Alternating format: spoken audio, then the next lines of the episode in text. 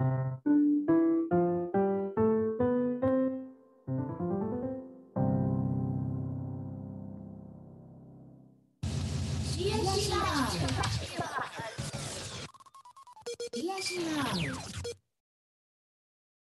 CIC ライブ、えー日本の打ち手、えーナビゲーターの林正勝でございます。スタジオには船本さんにもお越しいただいてます。船本さんよろしくお願いします。よろしくお願いします。じゃあ最初にちょっと番組の、えー紹介だけさせていただきます、えーこの番組はですね、日本最大級のイノベーションセンター、リアルの出会いに価値がある CIC 東京のライブスタジオからお届けしております。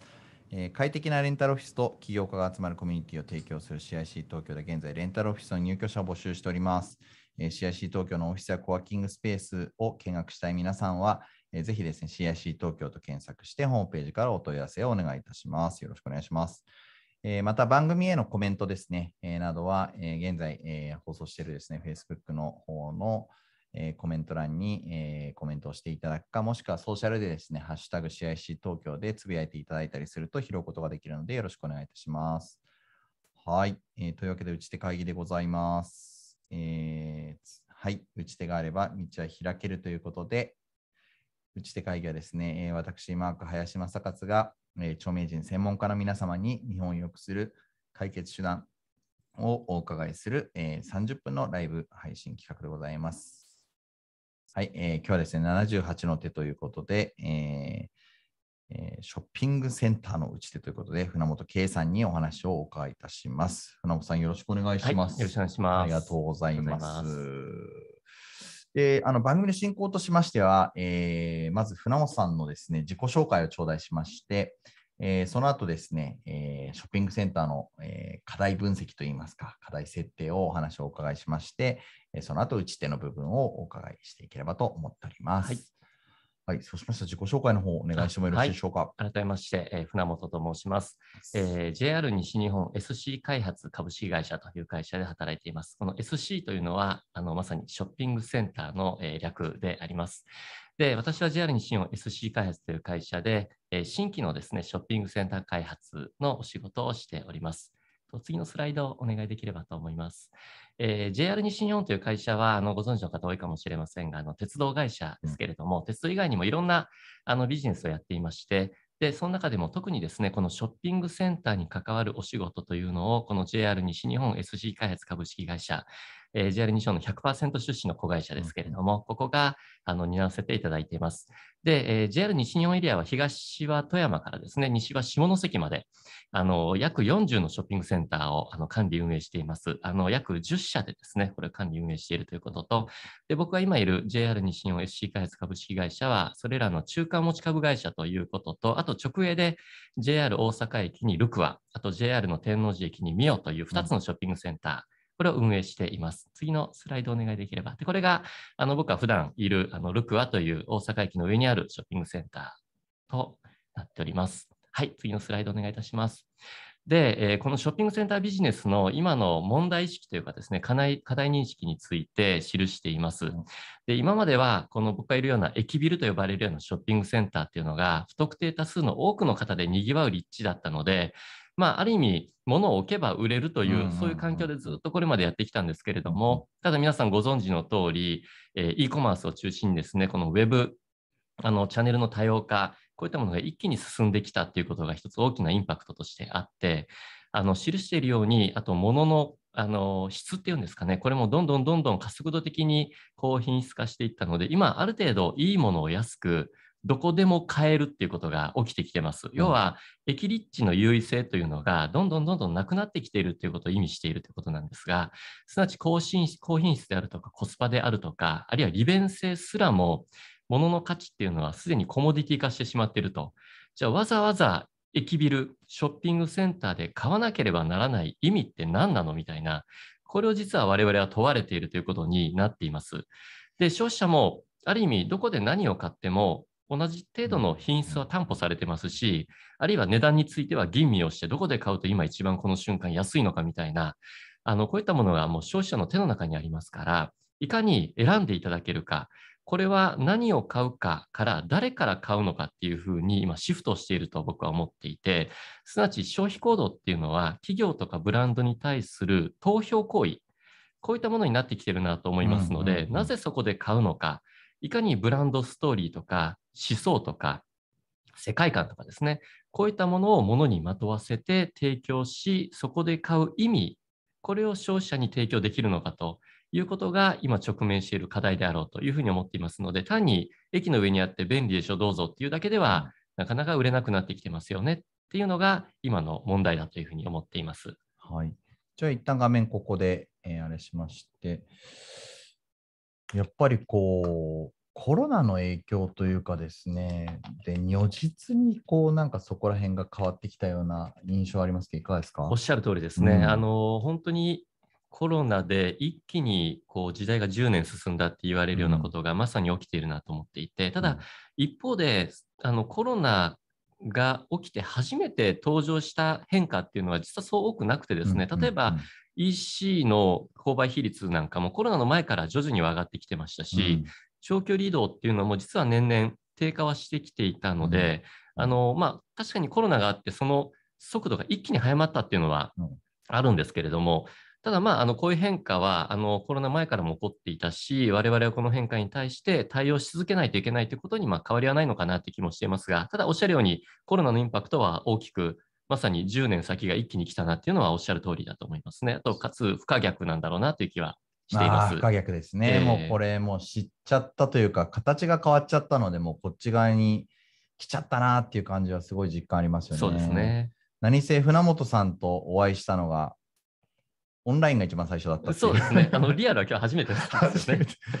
なんかすごいです。あのシンガポールであの仲良くさせていただいてたや同じく JR の方がいらっしゃって、JR 出身の方がいらっしゃって、その方と船本さんとまずオンラインでつながらせていただいて、船本さんと、えー私の方で、えー番組をあのやらせていただいたご縁がありまして、まあ、ショッピングセンターのあの皆様向けにあのいろいろ現状の、えーショッピングセンターあり方みたいなご紹介をさせていただく番組を2人でやらせていただいて、船本さんすごいなということで、う ちで会議出てもらえませんかって言って、で、まあ、せっかく出ていただくのであれば CIC 東京にお越しいただけますかというお願いをしまして、えー関西から来ていただいてですね、リアルで会えて 感動という ひとしおみたいな。だこのやっぱりリアルの出会いにやっぱ今後価値があるんだろうなというふうにすごい思ってまいやして。おっしゃる通りですね。コロナの変化の一つ大きなものは、相対的にリアルの体験価値がますますうんこう上がってきたなっていうのはありますね。うんあのやっぱりこれは変わることはないし、むしろあのさっき申し上げた相対的にこの価値はまだまだ上がっていくんだろうなっていう気はしてますね。そうですよね。だから逆にその、まあよくある最近の会話ですけど、え、わわざわざリアルでやんの？それとか、オンラインでよくない？みたいな会話って多くないですか？ですね。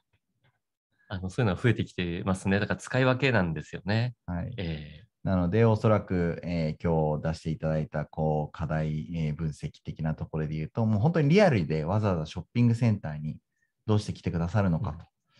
で我々あの、ザルームコーヒーバーというあのお店をあの沖野修也さん、ザルームの皆さんとやらせてもらってますけれども、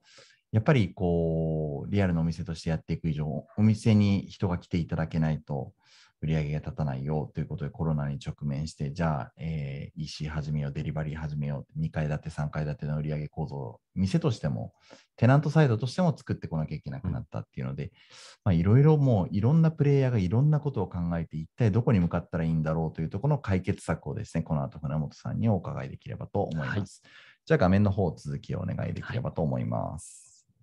で、打ち手はですね、あの結論から言うと2つ僕はあると思っていて、はい。一つはさっき申し上げたリアルの体験価値を最大化させる動線計画っていうものが一つだと思っています。かっこいい。ええで結果としてあの今単純にさあリアルだからみんな感動しろみたいなことは当然あるはずもなくてはい。あのその感動するようなリアル体験にどう導くかっていう動線を計画的に緻密に計算しないといけないということが一つです。でもう一つあの重要なことはその動線計画の最初の入り口部分の多様化うんうん。でこれはどちらかというとそのニーズとかあのまあ、消費者が求めている価値観とかがどんどん多様化細分化していっているので、うんその多様化細分化するニーズ、価値観に対して丁寧に入り口を設置し、うんで、あの、様々な入り口からの動線計画を持って、最後はリアルの体験価値最大化させるストーリーをうん我々で計画していくという、この2つだと思っています。で、僕がこれ突然何の絵を出してるんだって話。なんですが、はい。これ実はあのご存知の方も多い夜遊びっていうアーティスト、2人組のアーティストなんですが、彼らがまさにそれを、うんあの実際やっていてですね、うん。こういう惑星の絵をよく 会議でも書くんですけれども、はい。彼らのやっぱりその一番の強みは真ん中にある昨年も武道館でライブされましたけれども、リアルの体験価値なんですが、うん。ここに引っ張ってくるまでの入り口の多さと、うん。動線計画の緻密さがすごいなと思っていて、で、上にある YouTube とか Spotify とか、あの、ファステイクとか、これはまあ音楽の動線でいいんですけれども、僕が実は、あの、夜遊びにアプローチした入り口は、下の方にニュースピックスの絵がありますけれども、これマーケティングの記事から僕は彼らの存在を知ったんですね。まさかのですよね。そうなんですよ。で、はい左下には、例えばファッション誌もあれば、はいで、ご存知の方が多い、左なんかはこれ小説を彼女、彼たちは歌にしてるんですよね。この小説からのアプローチとか、あとは、あの、PV のアニメーションとかですね、はい。あるいはアニメそのものとか、いろんな入り口を設定し、で、その中で、えーエンゲージメントをすごく高めて、で、最後の最後、その高まったエンゲージメントをリアルの武道館で爆発させて、はい。さらにエンゲージメントを高めて LTV を最大化させていくみたいな、うん。この入り口設計すごいなっていうのを参考に、実は僕が今いるルクアというショッピングセンターでは次のスライドで、あの、同じような設計を今徐々に始めているとうん。いうことで、あの、具体的に今日ご紹介したいのが、この右上のときめきデパートっていう、これインスタグラムなんですけれども、結局これよく言われる OMO っていうものを具現化してるんですね。で、OMO っていうのがオンあのオンラインマージーズ with オフラインということで、えっとオフうん、あのリアルを、まあ、オンラインがこう包み込んでいくみたいなことであって、よくそのペイメントのこととか物流のこととかが取り沙汰されがちなんですけれども、あの僕の場合はこれ O2O だと思っていてうん、要はオンラインとオフラインですよね。いかにデジタルの世界でうんエンゲージメントを高めておいて、最後の最後、オフラインに呼び込んでくるみたいな、ここの動線計画こそが OMO であり、ショッピングセンター、すなわちリアルの売り場の集積であるショッピングセンターの OMO っていうのは O2O なんだろうなってことを思っていて、うんうんで、あの、これちょっと具体例を示していきたいなと思ってるんですが、このはいときめきデパート以外にも、まあ、右下のペースとかですね、放課後スクールという education とかやってるんですが、うんあの、ぜひ今日はときめきデパート、また皆様も後ほど、あの、インスタ見ていただいて、覗いてやっていただいたらと思うんですが、次のページお願いできればと思いますが、はいこのときめきデパートってインスタグラム、今フォロワー数が、とはいえまだ2万3、4千人ぐらいではあるんですけれども、かなり盛り上がってましてですね、これ何をしてるかっていうと、次のページ見ていただけたらとて、インスタグラムって結構その発信メディアとして皆さん情報発信として使っておられる方いらっしゃると思うんですけれども、ルクアの場合は受信メディアとして実は使ってるんですね。これどういうことかっていうと、次のページお願いできたら、よくあのストーリーズで、例えば、なんか最近お悩み事ありますかとか、七夕でおお願いするとしたら何したいですか？とか、あと人生を楽しむ自分のルール何ですか？とか、定期的にストーリーズで質問をするんですね。うん。そうすると、もう無数の回答がブワーってこう返ってくるっていうのが次のページでして、でも本当にもう大体、あの一つの質問あたり2、300のあのまだ返答が返ってくるんですね。で、これに対して我々何をしてるかっていうと、結構面白い、これあの、意見だなっていうものを、大体5つぐらい、実はスライ、えっと、イラストにして、あの、インスタにアップするんですね。それは次のページなんですけれども、例えば、ダイエットのモチベーションアップの方法ってみんな何ですかっていうと、、なんか推しを崇めながら行うみたいな、っていうのがあったので、そう面白いから、うん。あの、イラストにしようって言って、イラストにポンと上げると、いいねが5000とかついたりするんですね。2万、人ぐらいのフォローでいいねが5000つくみたいな、結構中身が濃くて、あるいは次のスライドも面白くて、嫉妬した時の対処法、んあの布団と枕にダイブするとかですね、これはそんな大大したこと言ってないんですけど、これもいいねが5000ついたりとか、あと次のスライドっていうと、もうこれもすごいんですけど、ちょっとした贅沢はアラームを消して二度寝しちゃうみたいな、まあそれだけのことでもいいねが9000ついたりするんですね。で、すっごいこれオンラインの中で、あのもう盛り上がっていて、もうそういうのにときめきます、私みたいなのがすごく盛り上がった結果、我々どうしてるかっていうと、たまにこういうことするんですよね。次のページお願いします。欲しいもの何ですかって質問に、褒められたいっていうのが結構あったんですよ。えーじゃあこれは単にイラストにするだけではないとうんいうことでどうするかっていうと、次のスライドお願いします。褒め、もうひたすらイケメンがただ褒めてくれる褒めるバーっていうのをリアルにやるかということなんですね。はい。ただ、ちょっとそれもあの探り探り怖いので、じゃあ、例えばイケメンがただひたすら褒めてくれる褒めるバーっていうのをリアルでやるとしたならば、はいはい皆さんどうですか？来てくれますか？っていうのをもう一回テストマーケするんですね。はいはいはいで、500いいね超えたらやりますからって言った瞬間、一瞬で500を超えていくわけなんですよね。そうするならじゃあやろうかっていうことで、あの、もう右下にあるんですけれども、うんあの、実際にイケメンがただひたすら褒めてくれるバーっていうのを、ルックアの中の特設会場に作るんですね。うんいいですね。っていうような次のスライドお願いします。これを僕たちあの妄想ショップっていうことで、ときめきデパートとつながった中で、実はやってるんですね、うん定期的うんうんに。で、次のスライドお願いします。で、実際にあった、あの、もう実現した、あの、話で言うと、今言った、あの、褒められたいというのは右上のあれですけれども、例えば、あの、プロフ写真、あの、SNS もそうですけども、アイコンが決まらないので作ってほしいとか、うんうんあと左下の施設、お坊さん喫茶ってやったんですけど、あの、愚痴をただひたすらお坊さんに聞いてほしいとか、甘やかしてほしいとか、次のスライドをお願いします。あるいは、あの、自分のコーディネートこれ合ってますかとか、うんうんなんとなく相談したいとか、自分らしさって何ですかとか、うんこういう意見に対して次のページお願いします。あの、す要はリアルショップでやるんですね。これがさっきご紹介した褒めるバーですね。うんで、次のスライドが、これがあのアイコンを書いてくれる店、アイコンショップっていうので、うんで、これそのまま SNS のアイコンにできたりとか、で、最後これですね、お坊さん喫茶ですね。うん すごい、本当にやった。本当にやってて、これなんかもうすごいこう馬鹿にできないのが、あの、お坊さんのこういうお話も聞きながら、悩みも相談しながら、実際もう泣いてる人とかいるんですよ。ねえ、すごいで、こ。のショッピングセンターという買い物の場で、本当に感動して泣いてる人ってなかなかいなくて、で、ここから先重要なのが、はい。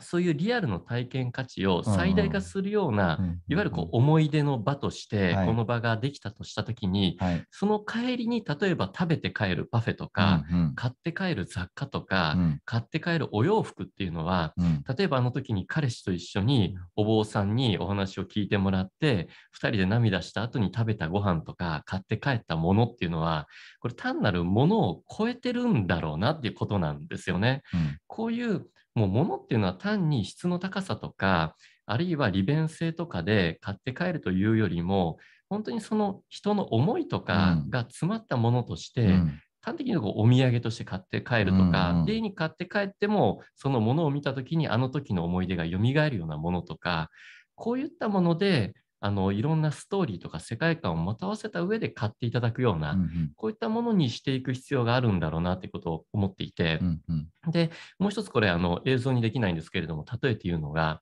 あのディズニーランドなんですよね。うんうん。で、ディズニーランドのミッキーマウスの耳なんかも、うん。例えば近所のセブンイレブンで売ってても誰も買わないのであって、耳なんかあってもしょうがないので、うん。ただ、ディズニーランドに彼氏と最初に行ったディズニーランドと家族で最初に行ったディズニーランドの中で買ううん。耳っていうのは、うんもう単なる耳の価値を超えてるっていうか、うん。もう思い出そのものじゃないですか。うん。で、持って帰って飾っててもその時の楽しい思い出が蘇るし、うん。帰ったらディズニーチャンネルでまたディズニーの世界観に浸って、うん次またオンラインの中でディズニーとうんエンゲージメントを高めながら、次またディズニーランドに行ける時を願いながらみたいな、こういった場所にショッピングセンターがなれるのであれば、うん単なるものの価値っていうものを超えたもの、これを提供できる場所になれるんだろうなと。で、これは多分 EC では難しくて、うんやっぱりリアルの体験価値を最大することで初めて、まあ、実現できる、そういう、まあ、場所になれるんだろうなっていうことを今考えているということで、うんまあ、あの話が戻りますけれども、この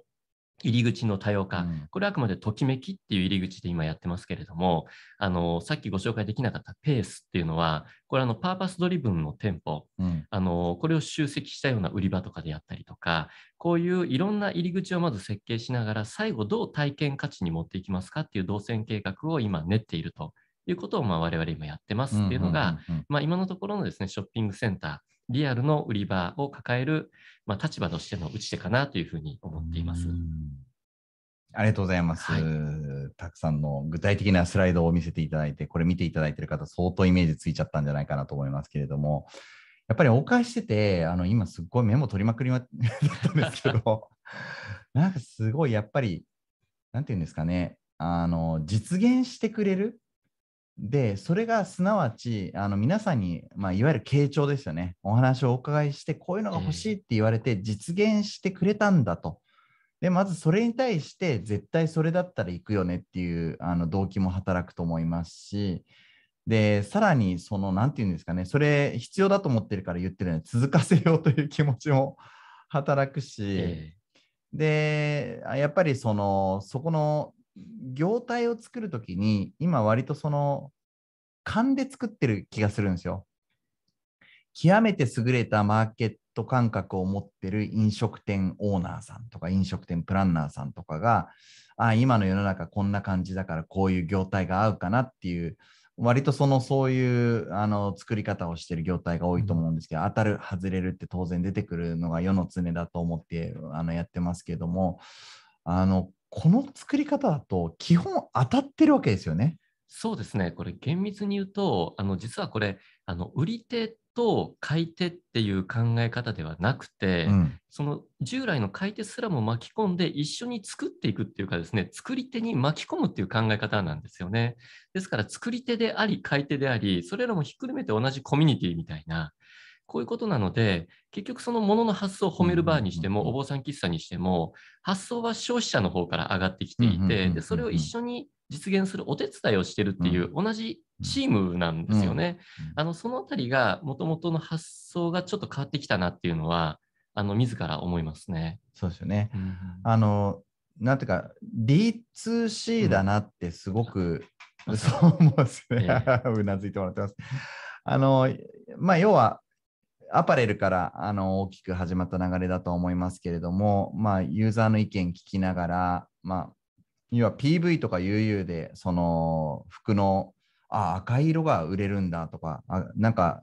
どっちかっていうと、シューズの方が人気あるんだとか、そういうのがもう分かっちゃうと。で、さらに見てるけど買ってくれないんだったら何がしかいまいちだったんだろうなとか、そういう推測ができる D2C ブランドっていうのは、今、まあ、最大の D2C やってるところってどこかなって想像すると Amazon なのかなみたいなのを思ってて、Amazon はやっぱりオンライン上で蓄積した何が売れてるよっていうデータをもとに、その売れてるものだけをリアルストアとして、まあ、作れば当然そのリアルストアは売れるよねっていう話だと思うので、やっぱ当てずっぽうのマーケティング当てずっぽうブランディングではなくても売れてたり分かってることをもとに作る。でさらに競争するっていう、一緒に作るっていう、まあ、クラウドファンディングとかもそうなんだと思うんですけど、一緒に巻き込むみたいなのが本当に新しいなと思って見ていや、まし。おったしゃる通りですね。うん。結局、そのもうマスマーケティングが崩壊したといううか、ん。あのこれまでは確実的な商品をうん。大量生産して大量販売していくっていう,、うん。こうプロモーションでフォロワー層を煽っていくっていうやり方でうん。物が売れたので、うん。やっぱりチャンネルは人が一番多く集まる駅ビルとうかん。いうところが優位だったんですけれども、冒頭申し上げた通り、本当にニーズが細分化多様化していってしまっているので、あのもう延べの売り上げとか、延べのレジ客数というよりも、このユニークユーザーですよね、一人一人にしっかりとこうの顔を見ながら、うん。あの一緒に価値を作っていかないとなかなかもうあの物がう売れにくくなってきてるとか、まあ、売れるはずがないっていうような感じになってきてますよね。でその時にまあ本当にあの理想は Amazon さん並みのあのデータ分析をしながら、本当にこうパーソナリゼーションというかですね、うんカスタマイズされてレコメンドしていくっていうことが理想でありながらも、うんまあ、我々はそこまでのあのなかなかデジタルのあの、まあ、ログを持っていないので、うんあのやっぱりその一人一人と丁寧にスクラッチで、うん。あのなんていうか多少なんですかねアナログな世界多いんですけれども、うんまあ、あの一個一個丁寧に作っていくっていうことを地道にやっていくしかないんだろうなっていう、うんでもそれが逆に Amazon にはできない強みっていうか、んんうんにもなっていくんだろうなって気はうんうんしますね。そうですよね。なので、やはりその、先ほど船本さんもおっしゃられてたコモディティ化、まあ、していく。だから、例えば、えー、アサヒスーパードライっていうこう CM を売ってあの、コンビニとかスーパーとかできるだけ接点を大きく持ってっていう風なスタイルでメーカーさんがアプローチするコモディティ商品みたいなカテゴリーと、まあ、反対側ですよね。よりそのパーソナライズして、うんその個人に寄り添って、もう本当にもうさっきの泣いちゃう人がいるとかってめちゃくちゃわかるので、あのそういう感情に寄り添ったところですよね。自分が本当に欲しいところとか実現してほしい塊。えだからそういうところ実現するみたいな、今日、老舗の松崎せんべいさんっていうところにあのお伺いして取材してたんですけれども、あの松崎せんべいさんとかってオリジナルせんべい100枚から作ってくれるんですね。なるほど、なるほど。すごいな、みたいな。100枚からやってくれるんですかうんみたいな。だから老舗さんも、もうそういうススタビライズというか、現代化、いや、もう100枚ぐらいからのニーズにしっかりあのお答えできるような風にしていくって、前からやってましたけど、より強化していきますと。オンラインで老舗にマイせんべいをお願いできるみたいな、うん。そんなこと考えてんですか、本当にすごいですねみたいな話をしたんですけど、なので、だからそういうふうにどの業態もよりそのアサヒビールスーパードライでないのであれば寄り添っていかないといけないのかなって今お伺いして思いましたね。い。や、本当にあの、まさにその通りで、これまでは多分1個のコンテンツ、1個のコミュニティで、例えば100億の売り上げが作れていたのが、我々は多分、あの、1億のコミュニティうん。を100個作っていかないとうん。100億作れなくなったし、うん。あるいは対極的に Amazon さんとか場合によってはユニクロさんみたいに1個のコンテンツで1000億を売るのか、1億のコンテンツを100個頑張って作るのか、うんまあ、どっちかなんだろうなっていう気はしますね。結構経済的に言うと、そのなんていうの、1000人絶対買ってくれるファンがいる地下アイドルとかめっちゃ強いじゃないですか。えええええで、その子一人の生活費、えー不自由なくやれて、好きなあのコスプレ用のコスチュームが全然迷わず買えるぐらいの稼ぎっていうえのを、うんみんな持たせてあげたいわけですよね、その1000人のファンはね。えだからそれってもう成り立つよねっていう時に、じゃあその経済規模としては、じゃあ1億まではいかないけれども、じゃあ1000何百万ぐらいかなみたいな規模とかっていうのは現実あったりするので、なんかやっぱりこう必ず来てくれるさっきえのイケメンバーにですね、必ず来てくれる100人とか1000人ってなんかいそうな気がするので、ええ。なんかそういう成り立たせ方っていうことですね。そうですよね。だからもう極端に言うと、当然ビジネスはそれはちっちゃいより大きい方がいいのかもしれないんですけど、うん。ただ、本当に大きくしないといけないのかっていうことも、一つ今我々は直面している課題で、うんうんあのまさにその1000人の推しがいる地下アイドルは、じゃあ何が何でも1000人を1万人にしないといけないのかっていうと、1000人の中でただあのしっかりとやっていくっていうことも生き方としては当然あって、うんそれはそれ重要なビジネスのモデルとしてはあの大いにあり得るんだろうなって気はしていて、まあ、だから何を目指すのかっていうことだと思いますよね。なんかこう、ビジュアル系のバンドって、いまだにこう DVD とか、あのブルーレイとか出して、必ず何千枚とか売れるっていう数が読めてるんですって。だから音楽業界のプロデューサーの人と話をしてて、実はビジュアル系手放せないんだよと。だから今時何百万枚とかいう、そもそも CD が売れる時代でもない、あのサブスクになっちゃって、だから何百万枚、何千枚とかっていう、そういうセールス、何千万枚みたいなセールスってどうせないような世の中で、だからそういうふうに確実に売れるっていうところって、うん今実はめっちゃ強いんだよね、みたい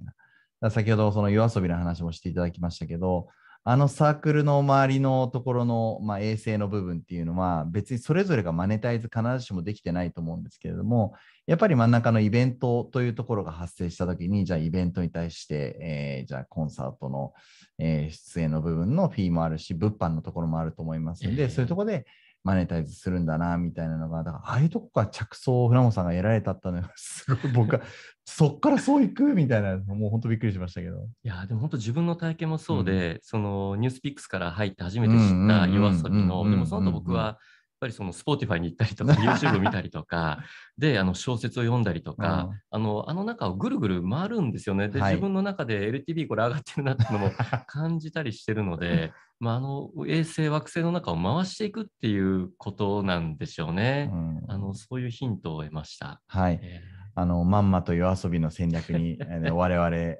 引っかかってしまいましたが、ね、やっぱりあれ緻密に、まあ、ご努力されて、うんご準備されてるからこその今の結果だと思いますので、夜遊びさん素晴らしい。まあ、曲がもちろん良くてということが、やっぱりベースにあるのかなとも思います。さて、あっという間にですね、船本さんとこの間の会話と 同じであっという間に残り1分。本当にすごいですね。船本さんとは喋ってると、なんかこう、秒、秒、秒がすごい短い。ー一瞬でしたね。ねあの本当に。全然我々話せますよね。